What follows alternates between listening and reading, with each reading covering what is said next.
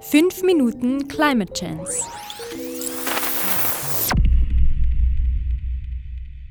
Folge 73 Strom and the City.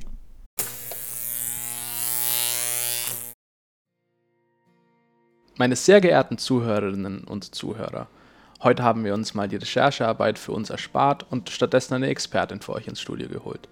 Die Architektin Clara Jörg hat an mehreren Universitäten in Wien und Aarhus studiert und arbeitet derzeit bei Feld 72. Sie hat sich bisher unter anderem auch intensiv mit Stadtplanung auseinandergesetzt und wie man beispielsweise erneuerbare Energien in Stadtarchitektur integrieren kann. Guten Tag, Clara. Hallo Dominik.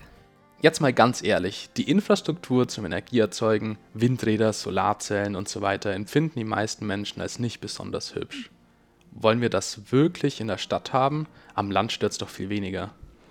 Klar, am Land würde es eigentlich kaum stören, allerdings bringt halt die erneuerbare Energie äh, immer auch eine große Herausforderung für die Freiflächen in Europa. Windkraft braucht ja einen großen Schutzradius, Photovoltaik ist eben sehr flächenintensiv und schon jetzt ähm, ist die Fläche ja ein sehr begrenztes Gut. Also aktuell äh, produzieren wir schon den Großteil der landwirtschaftlichen Produktion in Europa außerhalb von Europa. Daher ist sozusagen Europa jetzt schon flächenmäßig recht klein und wir müssen Wege finden, wo wir denn die erneuerbare Energie produzieren können. Logisch, das verstehe ich. Flächenverbrauch ist also wirklich ein Problem. Aber es gibt doch auch noch andere erneuerbare Energieformen. Was ist denn mit denen? Genau, da gibt es Wasser, äh, also Hydroenergie, die ist ortsgebunden, kann ich nur da produzieren, wo Flüsse sind und bringt auch oft äh, eine ziemliche Belastung für das Ökosystem mit sich. Biomasse wird eben auch angebaut und steht somit äh, in direkter Konkurrenz zur landwirtschaftlichen Produktion. Denn die Biomasse, die muss ja auch irgendwo wachsen und resultiert oft dann auch in einer Reduktion von, von Biodiversität. Aber man würde doch bestimmt ein paar Orte auf der Welt finden, wo noch genug Platz da ist und die Ökosysteme nicht allzu sehr beeinträchtigt werden. Zum Beispiel in der Wüste oder auf dem Meer. Voll, in Wüsten gibt es enorm viel solares Energiepotenzial das Problem nur immer mit erneuerbarer Energie und Energieproduktion allgemein ist, dass die Schwachstelle sozusagen der Transport ist. Erneuerbare Energie, wie gesagt, ist an natürliche Begebenheiten gebunden und eben um jetzt flächen- und äh, zeitdeckend äh, eine Energieversorgung gewährleisten zu können, muss ich teilweise ziemlich lange Transportwege zurücklegen. Der Transport allerdings ist immer total ineffizient und bringt einen sehr großen Energieverlust mit sich. Und das resultiert dann in der Überlegung, dass ich eigentlich da Strom produzieren sollte, wo er auch verbraucht wird. Aktuell ziehen Menschen immer mehr in urbane, urbane Zentren. Drei Viertel der europäischen Bevölkerung lebt aktuell in Ballungsräumen, Tendenz steigend. Und im Idealfall kann ich dann eben auch dort meinen Strom produzieren.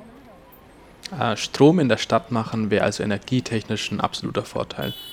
Aber in der Stadt ist es ja schon so eng. Wo finde ich denn da noch den Platz für die Energieproduktion? Voll, gute Frage. Ähm, und genau das werden wir uns aber auch für die Stadt der Zukunft äh, überlegen müssen. Und ich glaube, die Stromproduktion wird die Stadt der Zukunft nachhaltig prägen müssen. Die zeitgenössische Stadt jetzt ist ja schon eine Stadt der Multifunktionalität, des Nebeneinanders, der Diversität und vielen Funktionen, die nebeneinander passieren oder auch teilweise überlappend sozusagen passieren und sich gegenseitig befruchten. Und so müssen wir irgendwie auch die Stromproduktion in der Stadt denken, glaube ich. Es muss eben produktiv sein. Und produktiv bedeutet einerseits, dass die städtische Infrastruktur dann Strom produziert, aber kann das auch einen Mehrwert produzieren für die Bevölkerung dort. Und wie könnte dann dieser Mehrwert aussehen? Genau das ist eine ziemlich spannende, aber ich finde auch eben ziemlich schwierige Frage für Architektinnen. Denn einerseits kann ich natürlich Photovoltaikmodule auf Dächer packen und das ist ein super Anfang, aber ich frage mich, ob da nicht auch noch mehr sozusagen geht.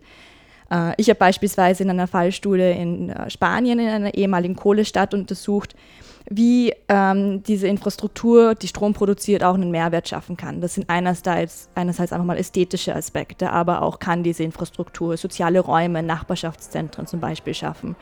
Oder aber auch, ähm, und nicht zuletzt, ähm, kann dann diese Stromversorgung auch eine unabhängige Energieversorgung für die Bevölkerung im direkten Umland gewährleisten.